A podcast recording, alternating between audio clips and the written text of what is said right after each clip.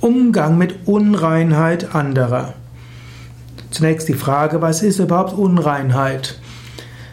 Wenn du darunter verstehst, dass jemand irgendwo aus einer anderen sozialen Schicht ist oder religiös oder rituell unrein ist, okay. Das mag in deiner Religion so sein, da musst du überlegen, wie du dort mit deiner Religion umgehst. Aber in westlichen Gesellschaften gibt es diese Konzepte von ritueller Reinheit und Unreinheit nicht. Dort gilt, alle Menschen sind gleich und man sollte alle gleich behandeln, egal ob sie den gleichen Status von religiöser, ritueller Reinheit haben oder nicht. In anderen Religionen mag es üblich sein, oder in speziellen Religionen oder in altertümlichen Interpretationen von Religionen, dass Frauen in ihrer Periode unrein sind, dass äh, Menschen, die bestimmte Berufe haben, unrein sind oder Menschen, die nicht eine spezielle Art von Einweihung haben, unrein sind. Ich nehme davon da an, das hat, damit hast du nichts am Hut, diese Art von Unreinheit spielt für dich keine Rolle.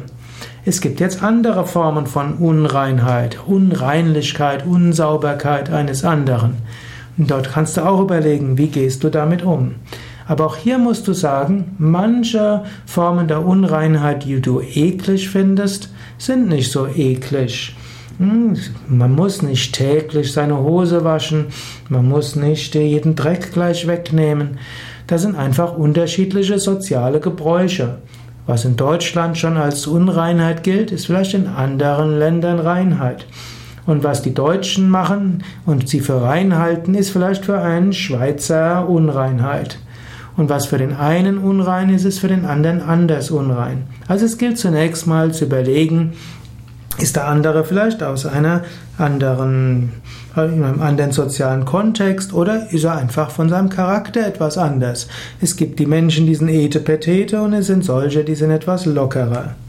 Wenn etwas ungesund ist, gut, dann ist es ungesund. Also wenn jemand irgendwo Schimmel hat hm, an weiß nicht, wo man Mensch Schimmel haben kann, aber auf seinem Schreibtisch dort der Schimmel gedeiht und du bist dort nebendran, natürlich, dort solltest du etwas sagen. Oder wenn jemand Kundenkontakt hat und dann muss man ihm natürlich sagen, dass er sich an die Kleidervorschriften des Unternehmens halten soll und vielleicht auch an die Frisur, die vorgeschrieben ist. Wenn dich der Geruch des anderen stört, dann ist es gut, das im Vier-Augen-Gespräch dem anderen zu sagen. Und wenn du das Gefühl hast, dass jemand mit seiner Reinlichkeit oder Unreinlichkeit sich selbst äh, überflüssigerweise Ablehnung verschafft, ist es auch angemessen, ihn in einem Vier-Augen-Gespräch anzusprechen. Nicht, wie du, wie du rumläufst, ist unmöglich, sondern man kann sagen, du, ich möchte dich auf etwas aufmerksam machen. Hier in diesem Kontext, in diesem Verein, in diesem Team oder in diesem Unternehmen ist Folgendes üblich und du machst etwas anderes. Damit erzeugst du Ablehnung. Damit erzeugst du, dass andere deinen Vorschlägen nicht so folgen. Das führt dazu, dass dein Wort weniger Gewicht hat. Ich weiß nicht, ob du das weißt. Ich könnte dir ein paar zusätzliche Tipps geben. Sei also einfühlsam und respektiere jeden Mensch so wie er ist. Liebe jeden Mensch so wie er ist.